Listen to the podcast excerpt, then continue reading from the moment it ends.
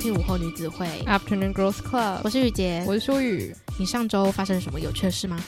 我上周因为我们在单集里面，诶，是上周吗？有闲聊到伯杰顿家族嘛？嗯，然后一上线之后，我就有在 IG 限动，就是跟大家分享说，诶，我自己看了之后也是大沉船，疯狂大沉船。然后就是每天 YouTube 的那个演算法就拼命推荐我各种 Bridgerton 的访问。然后什么幕后小游戏啊，反正就是一堆售后服务的影片，全部都推荐给我这样子。然后其实我觉得这个都不打紧，最可怕的就是雨杰他就跟我说，OK 去看小说。嗯，然后其实第一季出来的时候，因为第一季有一些比较有争议的戏码嘛，嗯，导致我自己就很抗拒阅读小说，因为我会觉得第一季的某些安排我真的无法理解。所以尽管我是蛮喜欢那个男主角，但是因为第二季我真的就很爱他故事情节的安排，所以我就想说，好啊，那我就来看一下是会怎样。结果真的不得了，就是他其实非常的言情，然后我以为我可以抵挡得了那个言情的套路，殊不知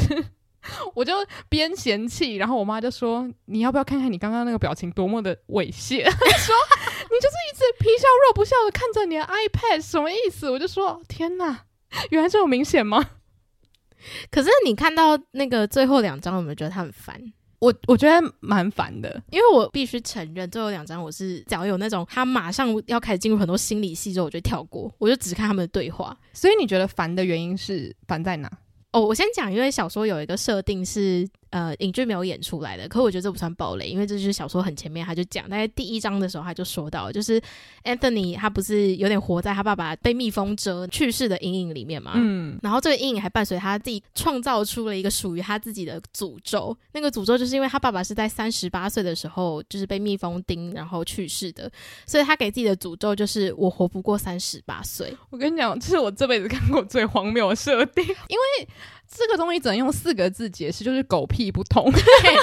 而且他是种种的，因为这个诅咒，所以才有就是他觉得他要找一个他一生不会爱的妻子，因为他看过就是他爸妈深爱的样子，所以他知道就是他如果找了一个他也深爱的人，然后那个人也很深爱他，那他要是在三十八岁的时候，如果诅咒真的灵验的话，他三十八岁就会死掉。那他死掉之后，他的妻子就会像他妈妈一样很难过、很可怜，所以他不要让这种事情发生。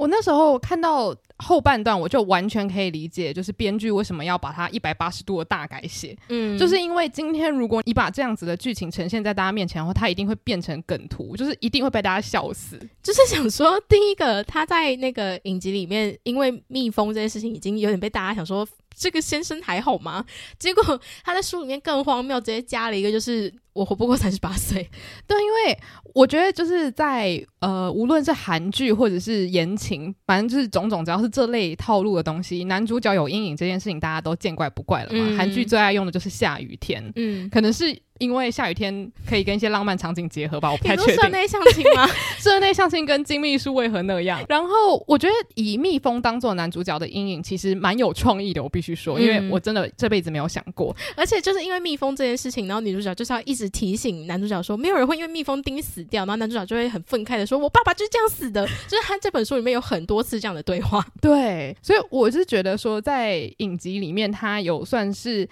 比较好的去解释男主角他很抗拒真爱这件事情，因为他又把男主角就是如何照顾他可能悲痛的家人这这个经历演出来，所以他可以很合理的去解释说，哦，因为他不想要再重蹈覆辙，所以他觉得最方便的方式就是不要跟自己喜欢的人结婚，那这样他的人生就会过得比较顺遂。就我觉得是影集是放大他对这个家庭的责任，对，对对，我很喜欢这件事情，因为。他跟那个女主角 Kate，就是他们都是自己家族的长子跟长女的身份，所以他们身上都有一些家庭的责任跟。其实我们外人看会觉得有点像枷锁，嗯，但他们就是用这些枷锁一直去克制自己的情感，所以这个影集才会好看嘛，因为他们就是一直不断的在测试自己的那个极限在哪里。但是书它的极限，它的枷锁竟然是我活不过三十八岁，因为我活不过哦，而且你知道他用字多荒谬吗？哦，你知道，因为你看完了。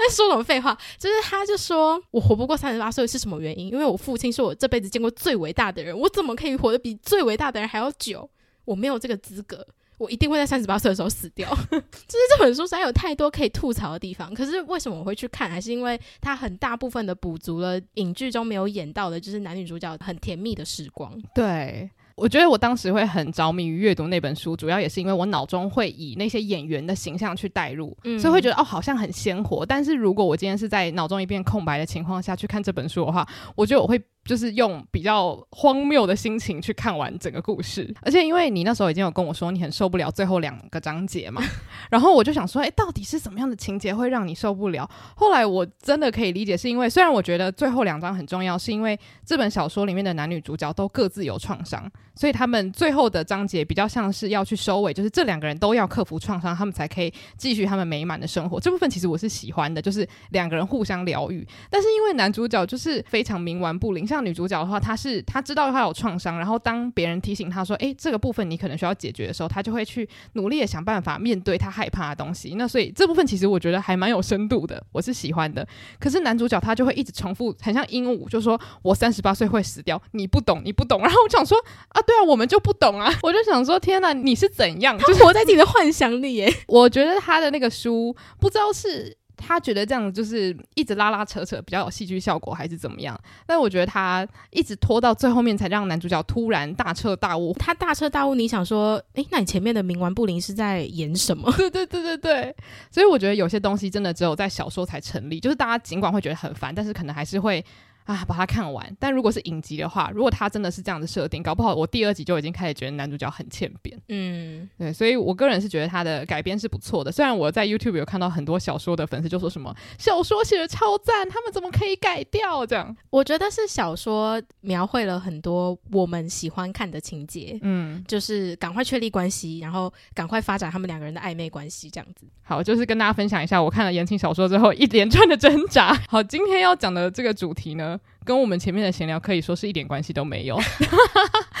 对，就前面比较欢乐，但是其实今天要讲的是这几年我们看了很多一个特定类型的 YouTube 影片所带来的一些感受，想跟大家分享。那这个 YouTube 类型就叫做 Glow Up，嗯，Glow Up 就是。长大的这个 grow up 加上 glow，glow 在英文里面是发光、发亮、发光的意思，所以就是有一点容光焕发的感觉。嗯，所以他的意思就是说，所有只要还是在大学里面的 YouTuber，他们都一定会拍一个就是我的大学 glow up 的影片。然后这影片内容就是包含他如何控制自己的时间，如何非常有规律的运动，如何吃得健康，然后如何就是展现出自己是对自己的生活非常有掌控性的。嗯，而且后来我发现还有另外一种模式，就是我不知道你有没有看过，就可能某一个 YouTuber 他可能三个月，然后就是暴饮暴食，或者是可能因为某一种。压力，然后他整个人生有点失控，然后房间超乱，然后他就会拍一个什么 glow up 或者什么 transformation 影片，嗯、然后他可能就会花可能一整天，或者是整整三天，或者是整整一个礼拜，认真的运动、整理房间，然后认真化妆、settle 头发，然后最后说这是我最后就是 glow up 的成果，这样子。嗯，就我发现很多人就是很着迷，我觉得有点像是爱看那种什么全能住宅改造网，就想要看 before 跟 after 的那种效果，还有那个改造野猪妹，对 对。就是很喜欢那种视觉上冲击的前后差别，这样。就其实我现在还是很喜欢看 TLC 有个节目叫《沉重人生》，他就是专门在帮体重超过三百公斤以上的人做减重治疗。因为到减重治疗，就是他们会去看医生，然后评估说可不可以做切胃或者是绕胃的手术。但我喜欢看这种节目的原因，是因为它是记录他们非常长的这个减重生活，就是可能通常是超过一到两年，而且才会看得到一些成果。所以我觉得它跟我们现在要聊的这个 Glow Up 不一样的地方，就是因为现在的 Glow Up 影片，它通常会记录大概一个礼拜左右的生活，然后那一个礼拜的生活，它就是开始每天都规律的去运动，然后就记录说，哦，那他一个礼拜就可能直接瘦了。什么两公斤之类的，你就会想说，诶、欸，这个效果立竿见影，诶、嗯，但是就会想说，那所以你的目标，你 glow up 的最后目标就是瘦两公斤吗？嗯。我觉得比较好的例子可能会是有些人他会爬书，他从小时候到长大，然后除了是外表的转变之外，因为当然小时候你是穿爸妈买给你的衣服，然后长大你自己赚钱，然后会化妆什么，当然会有差。但如果有些人他会比较细细的分析他小时候怎么看待他自己，然后长大之后心态的差别的话，我觉得参考价值就会变得比较多，因为毕竟我们长得跟那个人就是不一样。对，就是这就是像沉重人生一样，它是一个长时间的积累。嗯，因为沉重人生的就是参与这个减重计划的人，他们不只是只有做像是运动或者是减重手术，医生有时候会安排那个心理医生给他们做咨询，因为很多人会体重过重的原因都是因为他们小时候的心理创伤。嗯，所以他们治疗的不仅是他危害到健康这部分，还有他心理健康也都有很好被妥善的照顾到。嗯，所以他还有做一个系列是日后的 follow up，然后你就可以看到那个 follow up 里面的那些主角，他们是快乐的，因为他们的整个生活找到让自己维持快乐跟健康的方法。嗯。所以其实今天我们要聊的就是跟 Glow Up 或者是就是人生大转变这种系列影片有关的话题嘛。那我觉得在很多影剧作品里面，其实也都会有这样子的主题。前阵子才讨论到一些套路嘛，嗯，所以我们不喜欢的那种套路，比较像是他只是从最外表去做所谓的 Glow Up，就是哦，我眼镜拿掉或者化个妆，然后我整个人生就大转变这样子。但大家都知道，现实生活中你不会因为你化了一次很漂亮的妆，你的人生就从此变好。从内而外的改变可能会比较长期的影响一个人的生活。然后，因为最近刚好我们都有看那年我们的夏天嘛，我就很欣赏这部片它处理创伤的方式。因为如果是以比较梦幻的方式处理创伤的话，通常就是会哦，我有一个创伤，然后我遇到一个人，然后他疗愈了我的内心，哇，我的人生就是从此开 turbo，你知道，就是过得很好这样子。但是那年我们的夏天，因为女主角她是一个。有很坚硬外壳的一个，算是女强人。她从小时候就是这样子的形象，所以她其实不想要别人看到她内心里面在想什么，嗯、然后她也不想面对，就是她觉得那个东西也太沉重了，她没有想要去看，因为就算看了，你能你能做些什么这样子，所以。我觉得，呃，编剧跟导演都是用一种很温柔的方式去处理这个女主角她身上的重担。她没有说，哦，我就是要把这个伤疤揭开，然后清理干净。有的时候就是默默的让这个人有他自己的空间，嗯、也是一种方法。我就蛮欣赏这个处理模式的。嗯，对。那其实也因为这样子，我就还蛮想跟雨洁讨论一下，就是关于 Glow Up。就是虽然我们喜欢看这样的影片，或是其实我在大学的时候超爱，因为就有点像是看人家把房间整理干净那种感觉哦，觉得好励志，觉得我好像也可以做到。但我觉得如果回归到我们自己身上的话，其实我蛮好奇，就是小时候你会幻想说哦，我长大之后会变成比现在更好，或还是你会觉得现在的我其实也还不错？我先讲，就是我是有经历过想要 glow up 这个阶段的人，在高中升大学那个暑假，我一直觉得那会是一个奇幻。梦幻的暑假，你知道？我跟你讲，我完全同意，因为很多人都会告诉你说，大学是一个多彩多姿的世界。大学开始，你的人生就会有一百八十度的转变。而且，你以前在学校，老师就会跟你说，大学你想怎么玩就怎么玩，你想怎么过你的生活就怎么过你的生活，没有人会管你。你一听到没有人会管你，你就想说，那我一定要活得精彩，我才不会辜负我大学生活嘛。所以，当然就是会对于高中生大学那个暑假加诸很多幻想。所以，当然我有在那个暑假尝试减肥。但最后就是也没什么成果，然后进入大学之后，我也还是不知道自己的定位在哪，嗯，就我还是很不清楚，觉得我就是一个很模糊的人，所以在大学就是高中升大学那个 glow up 失败了。但是如果真的要讲我人生有没有经历过 glow up，我觉得。没有，我很刻意的去做这件事情，这反而是很潜移默化的。真的要讲一个大转变的话，应该是我大一升大二那年暑假，就是跟我朋友去德国打工换宿那一年，我们要变得相对比较独立。你只身在外，你要比较会为自己发声，然后你要会就是为自己负责任。我觉得这是一个我自己认为是。我从模糊的人设到成长为就是知道我这个人的优势是什么的一个起始点，嗯，对。但这个 glow up 就不像是之前提过高中到大学那个很肤浅，我就是想要很光鲜亮丽的出现，就是你知道大学一开学的时候很光鲜亮丽的出现在教室这样子而已。嗯，我不知道为什么我。我高中升大学的时候，也曾经幻想过，就是我走进校园的那一刻，我会变成一个不一样的人。因为我觉得我在高中没有过得不开心，可是我我们之前应该有讨论过类似的主题，就就是我一直知道我自己的定位就是一个。就是一般的学生，就是没有特别不怎么样，也没有特别怎么样，就是一个好好把自己事情做好，然后有一些朋友的同学这样子。但是我就一直在想说，诶，感觉我进到了大学，我选了一个我喜欢的系，接下来我的人生就是康庄大道。但是真的上了大学之后，虽然过得很开心，但是你也会发现，诶，人生就还是像原本那样子平平淡淡的，然后有一些好朋友。所以我就觉得，诶，会不会可能也跟我在看的一些影集或者是一些影视作品影响有关？我自己是觉得很有趣的是，我们好像都觉得上大学之后，我们就会知道我们未来要做什么。对，而且不只是知道未来要做什么，是你会知道你是谁。而且我我觉得很好笑的是，我是真的有期待自己上大学之后可以在外表上的变得比较漂亮。嗯，但我就觉得这个想法很荒谬，因为我毕竟还是同一个人，我也不会因为我大学一毕业我就变得。就是，例如说外表上有个什么改变，然后或者是我变得比较会打扮、化妆之类，就是这不是一气之间可以达成的事情。但是像我后来我真的升上大学之后，开始沉迷 YouTube，然后呢看了很多 YouTuber 的那种 Glow Up 影片，我却发现一件事情，就是因为我会去看的那些人，我心中就是很喜欢他们，我就是觉得他们非常漂亮。像我很喜欢的几个，大家可能都很熟悉，像 Jen M，然后像呃之前雨洁有推荐给我一个 YouTuber 叫 The Line Up，她是本来是两个女生，后来他们就是。变成一个人在经营，这样他有曾经做过跟 Glow Up 相关的，然后反正就是这些 YouTuber，就是我本来就觉得他们很有型又很酷，所以当他们在讲他们小时候觉得自己是丑小鸭，然后长大之后变成呃手指夸胡的天鹅的时候，我会觉得哦，是因为你们本来就你知道你们本来其实就是个天鹅，你只是不知道怎么样展现你漂亮的一面而已。但是我觉得我好像。不是没有没有像你们这样子的特质，可以去好像蜕变成一个所谓的天鹅。所以一方面我很喜欢看这种 glow up 影片，但是一方面看完之后又会觉得好像我根本就没有那个 glow up 的本钱，然后会觉得又是有一点点自卑那种心态又会跑出来。这样刚刚提到我高中升大学的时候是期待有 glow up 的，我也是那个时候就发现自己还是对自己的外表是很没有自信的，然后很自卑的，就是觉得就像你说的。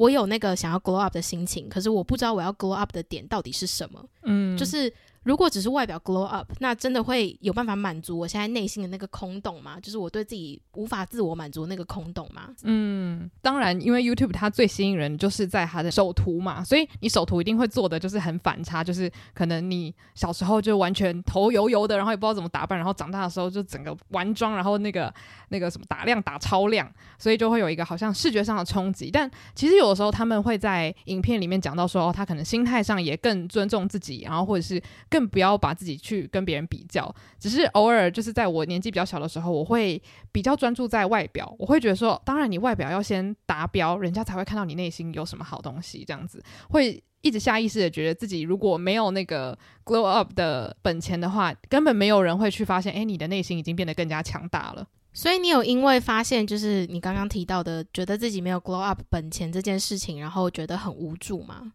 我觉得，与其说无助，不如就是你又再一次的接受了现实，就是有点像我会发现，好像 glow up 是属于一小个群体，嗯，就是我会去看那些 YouTuber，就是我心中的人生胜利组嘛，所以我会觉得说，哦，所以 glow up 终究还是属于这些。最终可以发光的人，那我是不是呢？目前我觉得可能我不是，就是当时我的心态就是会有点哦，还是分你跟我这样子，不是每一个人都可以 glow up 那种感觉。嗯嗯，对。但我其实觉得很有趣的是，我现在比较喜欢我自己了，就是可能在我。大学快毕业，或者在我真的出社会之后，我觉得，诶，我自己有一些特色是独一无二的，然后我很喜欢我自己。但是其实你身边的人并不会有那种，哦，我觉得你从某一天开始变得很漂亮，或是你变得很不一样了。就是有的时候那个 glow up 的过程，可能是你以为很戏剧化，但其实你身边的人可能从来都没有觉得你不怎么样，嗯，从来都没有看到你身上那些你很自卑的点，嗯，他们从来都不把你看扁，所以。严格来说，那个 glow up 比较像是自己给自己的，嗯，对。除了当然外表的，就是变好看，可能也许外界对你的反应会不一样。所以我不知道你有没有这种感觉，就是其实很多时候你内心期望的那个 glow up，外面的人可能没有你想象中的那么在意。嗯，我一发现自己好像没有办法 glow up 之后，我就再也没有想过我要 glow up 了。嗯，就是对我来说，glow up 就不再只是仅限于我应该要变得更好，或者是变得完美，而是就是。我不再去思考我要 glow up 之后，我发现我的人生还是继续在过啊。嗯，然后我也没有因为我不想要，就是我没有注意到要 glow up 这件事情，我的人生就没有成长。所以 glow up 对我来说就变得很像是大家给自己一个短时间的目标，但是那个目标好像是外人给你的一些价值的改变，而不是你自己认可的自己。嗯。嗯我很同意，而且其实我现在看到 glow up 的影片，说实在，我不会点进去看，我不会觉得说哦，这个影片不好，或者是我要抵制什么的。只是我真的再也对这个主题没有兴趣了，因为我不觉得你人生要变得好，就是你外表要光鲜亮丽。当然，你想要的时候，你随时都可以把自己打扮得很漂亮这样子。但我觉得我现在可能比较喜欢的是看一些 YouTuber 分享他怎么样去跟自己的内在小孩和解，就是例如说你从小一直觉得自己很丑，或者是觉得你一定要考上非常好的大学，你爸妈才会喜欢你这种。跟自我疗愈的过程有关的影片会比较吸引我现在的注意力，因为会觉得短期内的 glow up 其实比较像是一种你想要告诉大家说我现在变得更好，但是你只能用外表的漂亮来呈现。就像我们在看艺人的时候，我们会觉得他最近身材维持得很好，他好像是心理状态很健康，可是其实。他的心理状态的健康跟他的外表可能是完全无相关的。嗯，他可能他现在身材很，我们外人看觉得很完美，可是他在他的心中，他觉得自己还是有很多的不足。嗯，就是他反而变成就是因为我现在有这种完美身材，我要怎么做才可以继续维持？我觉得当你就是靠短时间先达到你 glow up 的那个目标之后。你接下来的烦恼就是如何维持，嗯，这件事情，我觉得这个困扰是会困扰你一辈子的。对，YouTube 上面有一个 YouTuber，他就是专门在做 Glow Up 系列的影片，他的影片内容就是真的一直在 Glow Up。为什么会持续做？就是因为他一直在他这个回圈里面，他想要 Glow Up，Glow Up 有一点成果之后，他就奖励自己，然后又变成一个他觉得我又该 Glow Up 的状态，他又开始 Glow Up，然后 Glow Up 到一半的时候又发现，可是我最近压力好大，我没有办法，他又会直接下降回就是他 Glow Up 的起点。所以他其实，如果你去从一开始看他的影片，然后看到现在，你会有一点就是心里觉得很闷，因为他一直在他那个回圈里面，他走不出来。然后你很多时候会看到他一直在自我否定的过程。我跟你讲，我。之前不知道为什么就找到了那个影片，可能是演算法推荐，因为他曾经有几个影片就是观看数超高，可能有被演算法青睐这样子。然后我就看，因为他的那个剪接手法蛮有趣的，就是剪接的很像纪录片，就像我们刚刚讲的。然后我真的说实在，就跟你的想法很像。我看到最后我很难过，很不舒服，因为他会很真实的呈现，例如说他他有他有分享过他家里的人小时候会跟他讲说，就是你可能太胖啊，他他根本就不胖，这是重点，就是他的身材没有说呃是有。健康危机什么之类的，就只是没有他想象中的瘦，然后所以他可能因为家人会用一些比较负面的方式跟他说话，所以他从小就一直觉得自己很不足，然后他脸上又有痘痘，然后他又喜欢吃冰淇淋，所以总是总是会在他努力运动，然后压力很大的时候反弹，然后又大吃冰淇淋、大吃饭，然后他又自我否定。我就发现看着他，仿佛就看到了小时候被那种呃主流审美观制约的自己，就是会一直觉得说好，现在暑假我要来做某某某的那个健身操，我。要可以就是塞进那件裤子，这样我去上学的时候走路就会有风。然后你发现自己看到韩式拌饭还是会心动的时候，就觉得啊算了，然后吃吃完之后又觉得说啊你这你这些猪什么的，就是你看到他你就仿佛看到小时候的自己。然后因为他又把他的生活摊在大众面前，然后其实也会有很多人做影片去抨击他说你这些影片其实也是也是教坏别人啊。我不知道这件事诶、欸，因为他后来变得蛮有名的，所以是哦，很多人就会讲说哦他其实就是用一种很有毒的方式去看待他的身体。但是我觉得其实不能怪他，因为他就是在这个环境成长，他其实也是如实的呈现他的挣扎。那其实乐听人要自己去判断，你要不要相信他的他相信的这些审美审美观念这样。但我也可以理解，如果今天是年纪比他小的人看，可能会觉得哦，那我一定要跟他一样制定那个很严格的健身计划、节食计划，来让我就是进入大学的时候皮肤闪亮亮，然后身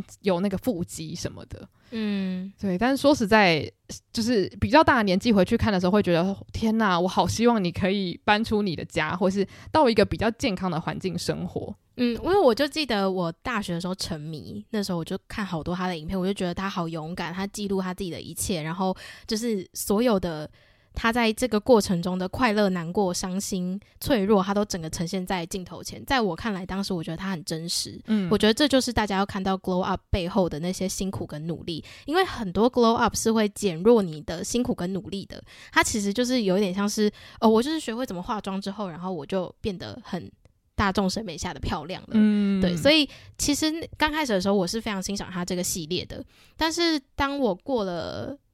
大概两三年没有看他的影片，然后偶然在 YouTube 上面看到他的影片的时候，我惊讶的是，那个影片可能是可能三个月以前上传的，里面的内容竟然跟我四年前第一次看到的内容是差不多的。你就知道那个停滞感，你当下觉得就是一种空气凝结被勒住的感觉。嗯，因为他终究。他对美的想象还是维持，应该是差不多的嘛。我觉得就是你对于审美观怎么样看待，其实都没有关系。可是人会不快乐，其实主要就是因为你想要达到的跟你的能力是有差别的。所以很多时候我就会发现，哎，我现在比较快乐。其实也不是因为我现在身材变得比较阔朗阔好，只是因为我开始练习，就是看着我的肚子或者看着我的腿，我就觉得哦，我很喜欢。虽然这个东西讲起来真的好像很简单，好像一夜可以成真，但其实根本就不是。就我觉得我从高中开始就一直在。努力的想要达成这件事情，而且必须要说，就是二零二零年开始，大家就是疫情期间有的时候会隔离嘛。有一个健身 YouTuber 叫 Chloe Ting 就变得很有名嘛，因为他就做很多什么三十天让你看到什么大腿的进步啊，或者是什么二十天让你看到你的什么腹肌啊这种练习。然后网络上有一大堆他的粉丝可能会做他们的可能是 transformation 啊，二十天之后他真的有腹肌。我曾经非常着迷看那些变化影片，然后。真的是在疫情期间，就是在想象说，哇，这个疫情结束之后，我的身材真的会有很长足的进步。嗯，可是那又是你帮自己画了一个。就是终点线，就是在这三十天过后，我会成为一个全新的人。但是我真的有成为一个全新的人吗？我告诉大家，没有，没有，就是没有。哎、欸，可是这就是 Chloe Ting 她的那个健身的课程的卖点呢、欸，就是因为她的那个健身的课程影片的名字也都取得就是很激励，就是比如说三十天长出马甲线的课程。嗯、然后当然他在分享那些改造过程的时候，你也看得到那些人都变得就是很有自信的样子。可是我觉得 Chloe Ting 自己本身也有一个很有趣的现象。像就是你会发现他的身材也不是一直都是维持在就是我们大家会觉得说哦很 fit 好像一直有在健身的人的那个状态，嗯，对。但是反而这一点让我觉得他是真实的，就是他的那个健身影片都会依照他现在自己的状况，他觉得他需要做什么，他就会做什么这样。嗯，所以对，因为他自己本身也会分享很多可能他。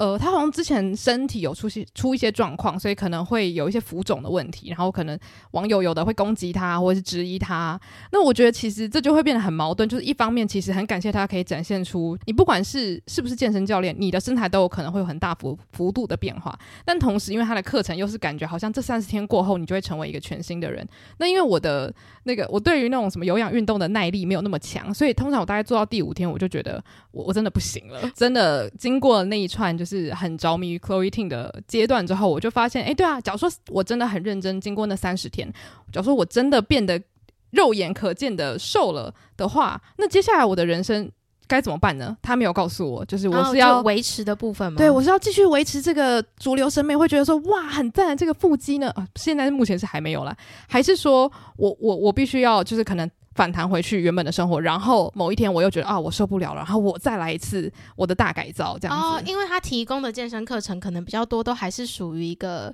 给你就是短期内大改造的急救包。对对对，嗯，所以我现在会追踪一些就是健身 YouTuber，但是我喜欢看的影片比较像是呃重训的。理解误区，有什么事情是你可以调整一下，你的姿势会变得更好。就是这些知识是我知道之后，我可以使用一辈子，而不是说我知道这个知识之后，我使用三十天，我就会变得更瘦、更漂亮。然后三十天之后的人生，我就要再自行想办法。嗯，就我觉得那个是一个想法的改变，就是我不再去觉得说我的人生要可能在这个暑假变好，或是我要在这个连假变得更漂亮。因为我觉得那个 glow up，它给你的快乐终究是一时的，之后还是一种迷茫的感觉，就是我到底要如何维持这个火辣的身材，或是这个很漂亮的外表，这样子。嗯，对，这是我目前的一些想法了。我不太确定大家有没有类似的经历。而且我我觉得是 glow up，还有一点是我以前给自己 glow up 的想法是，我认为我的生活或是我的个性可以因为我的外表被大众认可之后，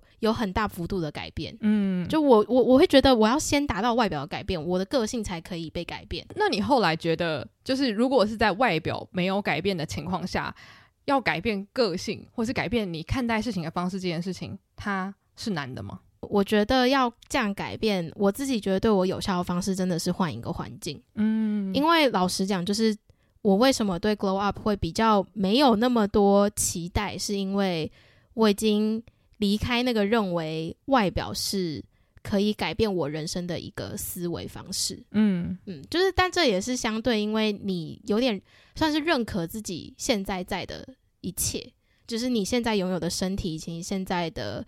心灵状态，你你先认可自己，你知道自己有什么样的地方是你不喜欢的，有什么样的地方是你希望可以改变的。可是如果你一直都没有去为他付出，为他改变，那为什么你要因为你 grow up 没有成功，然后而唾弃自己？嗯，因为就你也知道你没有尽全力做到。嗯，所以其实简单来说，有两种选择，就是你要嘛，假如说你真的觉得某些地方你超想改变，那你就去付诸实行，然后达成；不然就是其实你觉得你想要以你本来的样貌去生活，那你可能要去创造或是改变一个环境，是对待现在的你是友善的。嗯。我觉得现在我会比较倾向后者，虽然我还是会做前者的事情，但是像 这个有点过度真实。但是就是我从小到大，之前在第一季有讲过啊，就是有同学可能会说：“哎，你肚子怎么肉肉的？”所以这件事情就一直困扰我，我就一直觉得说：“哎，对啊，为什么同学小腹看起来就很小？然后感觉我的小腹就是比人家肉一点点。然后可能有的时候，呃，家人朋友之间还是会继续这样开玩笑，但是我就会跟他们讲说。”哦，对啊，可是我觉得他很可爱，我甚至帮他取了一个绰号。然后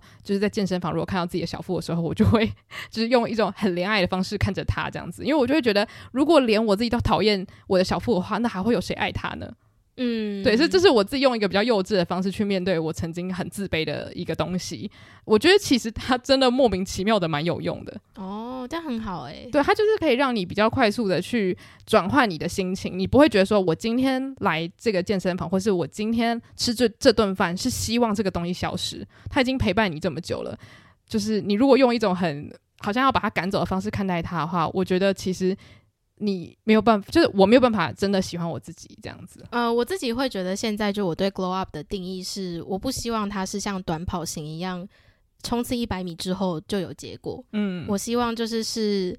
你要持续维持一个好习惯，或是持续改变你自己的思维模式，然后去真正的改变你这个人对于自己的看法是什么。嗯，然后再去找到属于你自己的 glow up。对，嗯。所以我也会很希望未来可能可以看到很多创作者会分享不同面向的 glow up。当然，我觉得很多时候我们长大比较找到适合自己的打扮的时候，你当然视觉上会觉得自己变得好看，这个是无可厚非的。我觉得这也很好。只是很多时候内心的转变，我觉得同样也很重要。那因为在这个视觉化的年代，很难去强调说，诶，我们内心怎么样去转变，所以也期待就未来有更多这样子的内容。然后刚刚其实我一直想分享一个我之前在就是论坛上面看到的一个故事，呃，看完之后我心情不是很好，但是我觉得很值得一一聊，就是那时候有看到在那种发烧首页。然后有一篇文章是讲说他去整牙齿，然后他的前后，因为很多人也很喜欢看那种什么整牙的 before after 嘛，就觉得哦很神奇啊，光是戴牙套，例如像男祝贺就是 before after 差很多什么的。然后那个女生她就分享说，哦，她戴了牙套前后感受很强烈，然后他觉得诶成果还不错，然后他说他小时候还被叫做什么星星或猿人之类的，然后结果以前小时候有嘲笑过他的一个男生呢，看到他长大整完牙就变得很漂亮，然后跟他讲说天哪，我当时居然没有追你，我真的是瞎了眼了。然后我看到那句话之后，我就真的是就暂停呼吸一秒钟，然后我就看到下面很多人都说哇，你真的变得好漂亮哦，就是对啊，你那个男生真的说的没有错诶，就是他当时没追你真的是他的损失，我就想说。这句话真的很劣质，就是你又在强化了，就是哦，早知道你那么正，我就追你，你根本就没有资格追人家，你根本没有试着去了解他是什么样的一个人。嗯，我很讨厌别人这样子讲，是因为。你不知道我为了达成你现在口中说的这个漂亮做了多少努力，嗯，而且你不知道背后有多少脆弱的时光是我靠着不断自我激励的方式去让自己可以沉下来的，嗯嗯，然后你却想要在这边讲一句话，然后坐享其成这个成果，对，我就会觉得。我真的很无言呢、欸，我我我说真的有人这样跟我讲，我会不知道说什么。对，我我会觉得说哦，对，当然对那个当事人来说，他可能会觉得哦，这是你对我外表的一个肯定，谢谢你。但在我眼里看到，会觉得非常刺耳，因为。我会觉得说，就是为什么大家会这么着迷于 glow up，或者是对于外表执着这件事情，其实就是因为有这种人存在，就是在你外表好看的时候，他才对你释出善意，或者是告诉你说啊，早知道我就跟你做朋友，就是因为有这种人的存在，才让大家的心灵越来越脆弱啊。我觉得我想要分享一个，就是我如何从对于外表执着于外表 glow up 到就是最终比较放下的原因，是因为我觉得在成长过程中获得外表肯定，人还是会很开心，可是其实。对于个性的肯定，反而是让我真的逐渐放下，就是对于外表的那个执着度。嗯，因为我知道你今天看到我不是因为看到我的外表才决定跟我对话，而是因为你跟我对话的过程中发现我是一个好相处，或者是我是一个很值得交的朋友。这反而对我来说是相较于外表，我更希望也更喜欢得到的肯定跟回应。嗯。而且我觉得这也是做 podcast 让人很放心的地方，就是你不会觉得今天如果你看起来比较邋遢，别人对你的想法会有任何一丝的改变，因为我们讲出来的话就是我们内心真实的个性，它不会因为我们的外表而有任何的变化。所以其实我我我蛮同意你说的，就是今天如果有人称赞我的外表，第一时间我会觉得很开心，但是我第二个想法会是，呃，你有真的看过别的时候的我吗？你看过别的时候的我，你还会觉得我是好看的吗？你这样还蛮。苛刻的，就是自己有一点苛刻，内心的恶魔会突然就是怀疑这个是不是真的。哦，懂，就是有点像你如果小时候都是那个很平凡的人，突然有人说我觉得你很美，你就想说。你你在跟我开玩笑吗？我跟你讲，我本来有准备一个主题，我想说下次可以聊，但我就是先先丢出来跟大家讨，就是跟你讨论一下。就是呃，我前阵在 TikTok 上面看到一个新的潮流，我觉得非常有趣。因为那新的潮流就是有一个单身，好像可能也二十二十几年的女生，就是母胎单身的女生啦。然后她就拍了一个影片，就是说她不知道就是呃是不是因为你是母胎单身，还是你在青少年时期没有谈过恋爱，就是没有接受过异性对你的称赞，所以他就说现在他在。呃，就是约会的场景下，只要有男生对他表示一点好感，他就会完全的打开自己的双臂去接受这一切哦。然后他会就是好像只要有人喜欢他，他就会觉得说：“天哪，我何德何能被你喜欢？”哎、欸，这个是真的哎、欸，我我没有经历过啦，I wish，but 没有。但就是我觉得你说的没错，就是就是你会把别人给你的喜爱。赋予很多含义，对，所以我就觉得这个主题蛮有趣的。嗯，哇，我很想聊，我们未来可以聊。嗯。好，那今天就是跟大家分享一下我们对于在 YouTube 上面看到的 Glow Up 影片的想法，还有就是我们现在自己对于 Glow Up 这件事情的，呃，就是它还有没有困扰我们，或者是我们对 Glow Up 的定义。但就是其实我觉得 Glow Up 真的是我们在成长过程中一定会遭遇到的事情。我们都曾经幻想过，身为丑小鸭的自己有一天会变成天鹅。嗯，只是我们以前对天鹅的定义非常的狭隘，我们觉得就是必须要长得像天鹅湖里面的那个天鹅，我们才是天鹅。可是其实现在。能够真的让你发光发热，真的产生 glow 的这件事情，也是不是仅限于你对外表的呈现。譬如说，你特别认真在做自己很喜欢做的事情，那那个当下其实你是发光发热的。嗯，而且像其实对外表的执着或追求，我觉得我现在还是有，因为。我就是想要变成我心中审美观想要呈呈现的样子，而且我知道我自己的审美观不属于任何其他人。可能我觉得漂亮的样子，别人不一定是这样觉得。我会去找到这个平衡点，就是我想要我自己变得更好，但同时我也喜欢我现在的自己。我觉得我们在很多集数都有分享过这样子的概念。我觉得这个是一个不断在进化的过程啦，就不会说我今天的思考已经到位了，然后我接下来的人生就会很顺利。就是你每一次去运动的时候，你都还是要提醒自己说，我今天去运动是因为我很想做。这件事情，然后我我觉得很享受这个过程，我很快乐，而不是因为哦，我真的希望我的大腿变得细一点，我才可以值得拥有更好的人生。嗯，对，所以我，我我觉得就像你刚刚说的，就是我现在对于天鹅的样本变得很多了，尤其是当我自己在看我身边的朋友，我会觉得哦，这个人好漂亮，那个人好漂亮，这个漂亮就是我由衷的欣赏他们这个人，然后他们每个人都长得不一样，风格也都不一样，那我也不会去拿某一个风格去钳制我自己，说那你一定要去。适应这个模式，你才是这个社会上面值得被大家关注的人，或是你得到这个，就是你要够漂亮，人家给你爱才是你应得的这样子。所以前面的这些讨论，其实我觉得我们分享了很多很个人的想法啦，所以还是要就是跟大家说，如果你不同意，或是你觉得你现在就是不是想要走这条路的话，我觉得都没有关系，因为那个 self love 这件事情就是你跟你自己的关系，没有别人可以去智慧这件事情。嗯，就是也也没有人可以真的告诉你怎么爱自己。嗯，对，所以像其实很多人都会喜欢去问自己欣赏的 KOL 说，你觉得你会不会有容貌焦虑，或者是你是怎么样去爱自己的？嗯、然后当然这些 KOL 都会非常热心的提供他们的方法，但其实我看了很多不同 KOL 给的意见之后，我就会发现，哎，其实就算我把他们的这些意见全部都采纳之后，我还是不一定知道要怎么爱我自己。就是这些答案，你如果自己不去思考的话，你不太可能靠着别人的意见就真的好像呃帮你的人生开出一片康庄大道这样。我觉得是诶，而且特别是如果你对爱自己的定义还是就是处于你相信必须要有一个完美的外表，嗯，才可以爱自己的话，那确实会。辛苦非常非常多。嗯，我觉得未来也许我们可以讨论一些，就是你要怎么样真正的去欣赏你的个性带给别人好的转变。嗯，这样讲起来会不会有点绕口？但就有点像是我们前面讲到说，当别人真心欣赏你这个人的气场带给他们的帮助的时候，你会觉得哦，我由衷的感到快乐。我觉得是你要用另外一个角度看自己带给世界的影响。嗯，因为以前我们看自己的角度是这个世界或别人是怎么影响我的，嗯，他对我的这个评语是怎么影响我现在的内在心情以及我对我自己的自我价值。可是就像你刚刚讲的，其实可以换个角度想是，那我今天又为别人带来什么样的帮助？嗯，我又为别人的价值带来了什么样的肯定？对。而且现在是真的会带给我很多快乐的事情，都是哦，我发现我有能力可以，啊，讲最实际的，就是我买一个什么蛋糕带回家，然后我花我的钱，然后让我身边的人快乐，这件事情让我觉得哦很有力量，我不需要别人来取悦我，我就可以靠着你知道，就是帮助身边的人或者爱身边的人来感受到。我的价值当然不是说你一定要去做这些事情才可以感受到爱，而是很多时候你可以把决定权放在你自己的手上。那我觉得它可以套用在其他事情。那如果未来有机会，也可以从这个角度切入去聊聊这个议题。这样，嗯，对。所以今天关于 Glow Up 的主题其实有一点小混乱，但是我觉得一定要聊到一些我自己内心的想法，这个单集才会比较有意义。嗯嗯，对对对。所以就希望大家听完之后不要觉得就是搞不清楚。